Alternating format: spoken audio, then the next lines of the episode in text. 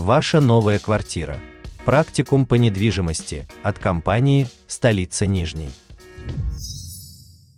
Здравствуйте, с вами Андрей Журавлев, и в этом выпуске подкаста «Ваша новая квартира» мы поговорим об энергоэффективности жилого дома, о технологиях строительства и материалах.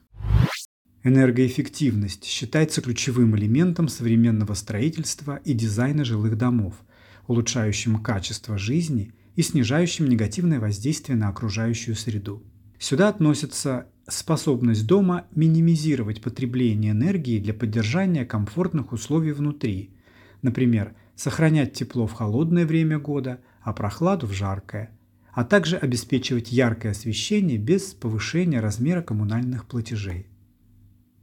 Итак, какие жилые дома считаются энергоэффективными?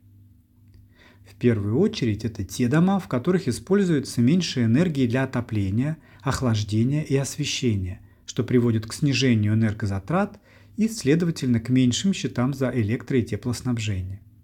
Это позволяет семьям и владельцам домов сэкономить деньги в течение долгосрочного периода эксплуатации жилья. При этом такие дома обычно имеют более стабильные температурные условия и лучшую вентиляцию, что создает комфортные и здоровые условия для жителей. Кроме того, энергоэффективные дома обычно имеют меньший уровень выбросов парниковых газов благодаря сниженному потреблению энергии. Это способствует уменьшению негативного воздействия жилого комплекса на природу. Также важно, что энергоэффективность сокращает зависимость от нестабильных поставок энергии. Например, собственная котельная в жилом микрорайоне, а такая есть э, в жилом комплексе Новая Кузнечиха, дает возможность не зависеть от коммунальных сетей всего города. Как обеспечивается энергоэффективность жилого дома? Современные застройщики возводят дома с учетом климатических условий региона и расположения в конкретном месте города – подходя к проектированию и строительству с позиций принятых в стране стандартов энергоэффективности. Например, девелопер столицы Нижней использует при строительстве не только собственные проектные наработки, но и готовые инженерные решения других компаний, производителей строительных и отделочных материалов, технического оснащения дома. Первое, на что нужно обратить внимание, это изоляция и утепление дома – для уменьшения потерь тепла в зимний период и охлаждения в летний. Качественная изоляция стен, крыши, пола и окон играет важную роль в снижении энергопотребления. Давайте рассмотрим стандартные решения застройщика на примере жилого комплекса «Цветы-2». Но такие же технологии применяются и в других проектах компании столицы Нижней, например, в жилом комплексе Новая Кузнечиха, а, Дома на культуре или Дельвик. Стены и перекрытия. Наружные стены здания, как правило, состоят из нескольких слоев. Конструкция наружной стены выполнена с утеплением с внешней стороны, толщина утеплителя не менее 140 мм. Внутренние межквартирные стены здания толщиной 250 мм выполнены из силикатного пустотелого кирпича на цементно-песчаном растворе М100 а внутриквартирные перегородки жилых комнат э, делаются из газосиликатных блоков толщиной 100 мм. Перегородки кухонь и санузлов квартир э, выполнены из полнотелого силикатного кирпича толщиной 90 мм. Газосиликатные блоки обеспечивают качественную теплоизоляцию, защищая пространство внутри дома от температурных колебаний снаружи. Давайте теперь поговорим о крыше. Кровля здания плоская, с покрытием из битумно-полимерного материала, с применением утеплителя из пенополистирола. Кровля представляет собой многослойный пирог, толщина которого составляет от 450 до 600 мм. Верхний и нижний слой кровельного ковра – это современный гидроизоляционный материал с содержанием битума техноэласт. Стяжка кровли выполняется из двух слоев плоских изотилцементных листов, которые обеспечивают прочность и пожаростойкость конструкции. Кровля также утепляется экструдированным пенополистиролом. Для пароизоляции используется материал биполь. Теплоизоляция верхнего этажа обеспечивается также за счет теплого чердака над верхним жилым этажом. Это называется технический этаж. В пространство этого технического этажа выбрасывается теплый воздух, который выводится сюда через вытяжные каналы жилых помещений.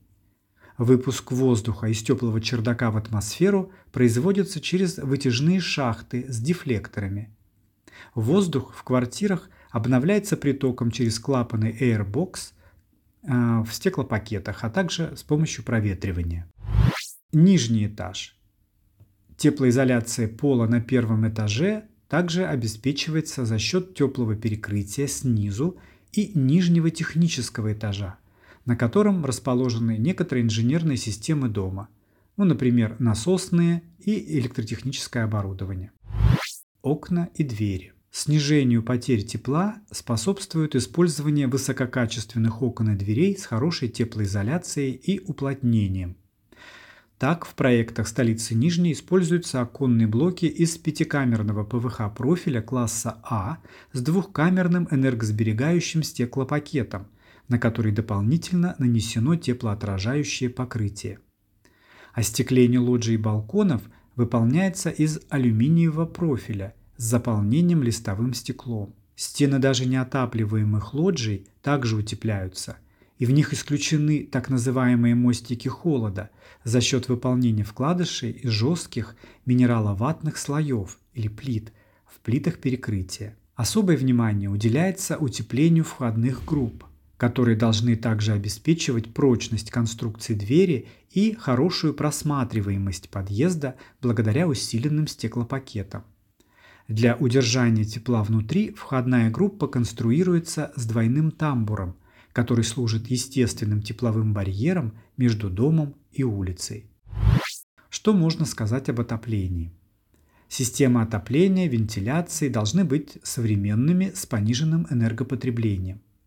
В многоэтажном жилом доме предусмотрены три системы отопления.